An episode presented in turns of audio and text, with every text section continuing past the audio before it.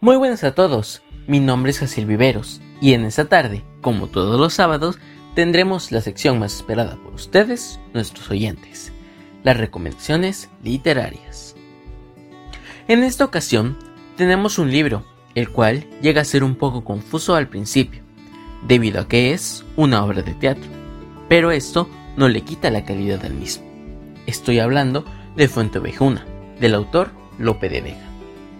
Pero, antes de hablar del libro, veamos quién es su autor. Félix Lope de Vega y Carpío nació en Madrid en 1562 y falleció en su ciudad natal en 1635. A lo largo de su vida dio a luz a obras que incluían teatro, novelas y poesías.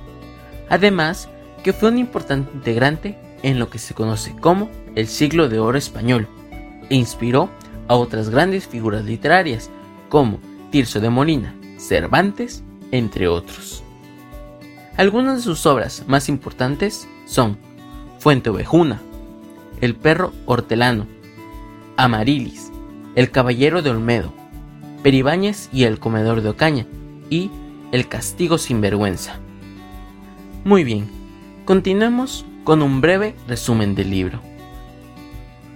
Esta es una obra de teatro, dividida en tres actos, en los cuales se nos relata la historia de Fuentovejuna, un pequeño pueblo que está a cargo del comendador Fernán Gómez de Guzmán, el cual es un tirano quien no respeta las leyes y abusa de su cargo político.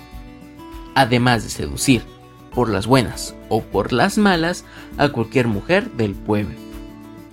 Pero todo esto cambia cuando el comendador intenta abusar de una joven llamada Laurencia, a lo que un joven llamado Frondoso, quien está enamorado de ella, sale en su defensa, amenazando al comendador con una ballesta.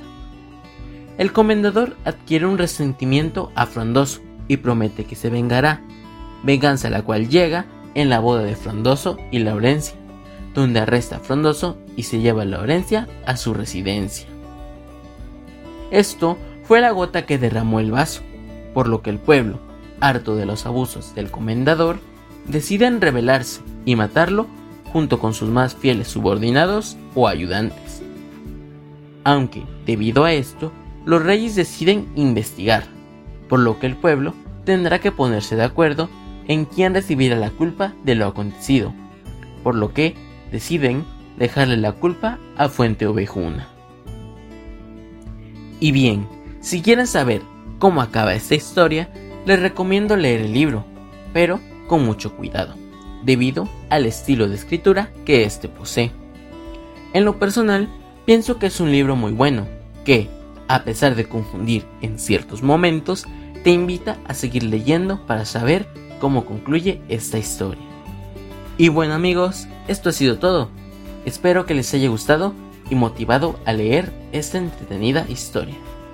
Tengan una muy buena tarde y recuerden, la buena lectura es la mejor manera de nutrir nuestro conocimiento. Hasta la próxima.